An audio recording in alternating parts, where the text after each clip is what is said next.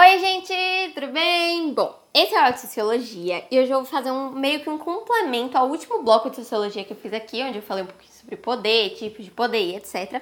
E hoje eu vou falar com você sobre autoridade, dominação e tipologia da dominação. São coisas simples de você entender, é uma coisa bem básica. Muito do que eu vou falar aqui você até já sabe, só que eu preciso te passar isso de um olhar filosófico, do olhar que os pensadores da filosofia querem que você enxergue certo? Então por isso que eu vou fazer aqui um negócio rápido, mas que é importante de ser feito.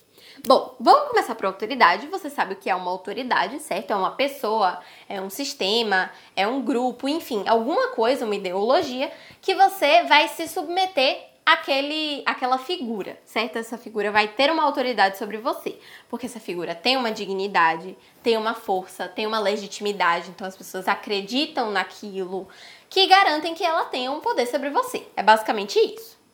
Essa autoridade pode ser de dois tipos. Ou ela vai ser psicológica, então, ou é um negócio que você pensa que, pô, eu preciso respeitar aquela pessoa porque aquela pessoa está acima de mim e ela tem uma autoridade sobre mim, como se lá você respeitar seu pai, então é uma autoridade que ele tem sobre você que é psicológica, ou ela pode ser ideológica, que é, por exemplo, você tem uma ideologia que você segue a risca tudo que aquela ideologia prega.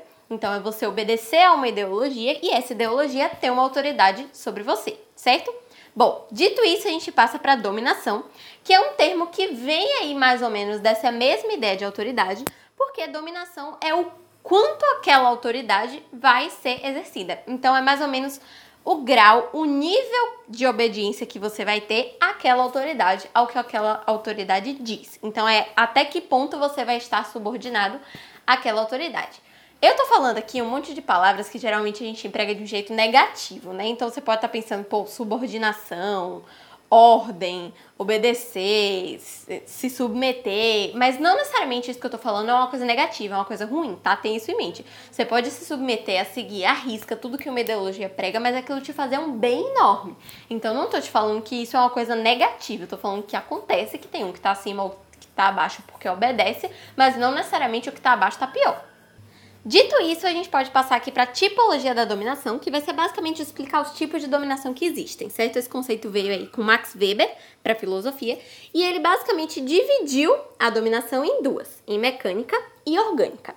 A mecânica é basicamente a das leis, certo? Ela é legal. Então, existem as leis, existe, sei lá, a Constituição, existem as normas e você precisa seguir aquilo. Não é porque você respeita, porque você pensa sobre aquilo, porque a norma tem um carinho por você e quer seu bem. Não é isso. Você precisa respeitar aquilo porque é regra, senão você vai preso. Se você for fora da lei, você vai preso. Então, você tem, você vive em uma sociedade que implanta aquelas leis para você que você precisa obedecer. Então é uma coisa mecânica. Aqui a gente não vai ter sentimento, vai ser uma coisa fria, vai ser uma coisa crua, porque é aquele fato e ponto. Você precisa obedecer aquilo. Isso é dominação mecânica, certo? Já a orgânica é uma coisa um pouco mais relacionada ao que você pensa, ao que você sente. Não é uma coisa tão certeira como é a mecânica. Por quê? Essa orgânica ela vai se dividir em duas, a tradicional e a carismática, e é aqui que vai caber tudo aquilo que você acredita, tudo aquilo que você respeita. Então, por exemplo, uma pessoa que não respeita a Constituição vai ser preso por desafiar ou, enfim, descumprir a lei de qualquer jeito. Não importa se você respeita ou não. Você vai sofrer as consequências se você não obedecer aquilo. Mas em uma dominação tradicional, que seria aí baseada na tradição, baseada no respeito que você tem por aquela figura de autoridade, baseada na admiração que você tem, já é uma coisa diferente. Porque isso vem de uma coisa que você sente, isso vem do que você pensa. É o que eu te falei, por exemplo, do pai e do filho. Você tem respeito, você tem admiração pelo seu pai. Tô falando pai como exemplo, mas enfim, pela sua mãe, pelo seu avô, por quem for. Você tem um respeito e aquilo faz com que você queira obedecer aquela pessoa, certo? Você não vai preso se você desobedecer seu avô. Mas por você respeitar aquela figura, você acaba se submetendo a ele, ok?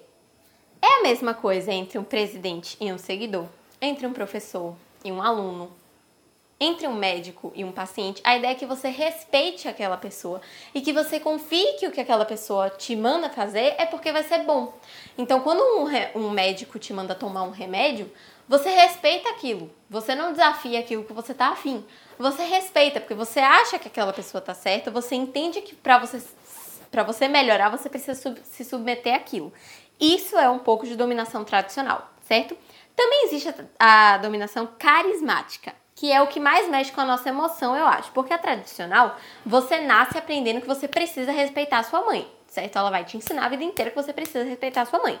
Mas se chega uma figura que você nunca viu na sua vida, um homem que você nunca viu na sua vida, que você conhece pela internet, e você começa a enxergar aquela pessoa como uma referência, como um herói, não, tira a ideia de herói de quadrinho, certo? Como um herói mesmo, como uma pessoa a ser admirada, uma pessoa a ser respeitada, isso mexe mais com uma outra parte da sua emoção, porque é uma coisa que você constrói, é um afeto que você cria. Então são coisas, são situações, são falas que te levam a confiar naquela pessoa e no que aquela pessoa faz.